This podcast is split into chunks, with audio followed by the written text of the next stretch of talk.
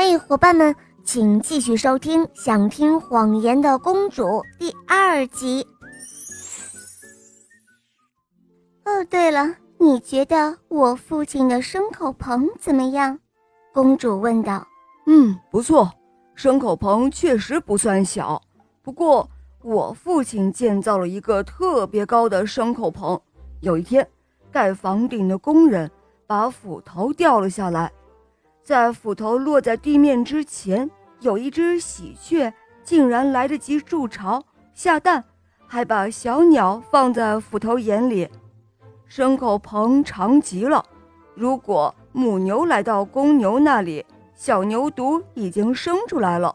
可是母牛在去牛栏的路上还没走到一半。嗯，是的，嗯，这有可能是真的，但是。你看我父亲的牛，公主说道。哦，当然不用说，我也知道你父亲的牛肯定很多，但是我父亲的牛更多。我们要把奶做成干酪的时候，我们必须在一个干涸了的湖面搅奶。哦，但是你们怎样让牛奶变成凝乳状呢？公主问道。当然了，我们要用马。把小牛皱胃的内膜捆在马腿上，然后把马从牛奶里拉出来。男孩说道：“嗯哼，那然后你们要搅干酪怎么办呢？”公主又问道。“哦，我们有一匹老母马，我们可以把它放出来，在干酪周围踩。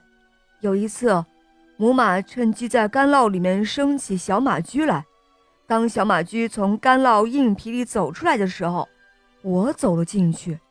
我在干酪里走了一会儿，这个时候就看到一个穿着赤杨木裤子的人，他正站在那儿剁烤面包用的小树枝。两个车轮子还在那儿互相的玩球，一个车轮子推推我。哦，对不起，我说，我忘记把石头给你抬起来了。过了一会儿。我又碰到一个人，他拿着几条鱼，我把干酪皮给他，他把鱼给我作为酬谢。又过了一会儿，我碰到一个人背着捆绑好的稻草，我把鱼换成了稻草，然后我就跳到空中房顶的稻草上，看坐着纺线的太阳，看绕线的月亮。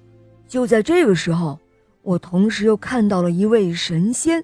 站在那里采摘燕麦呢。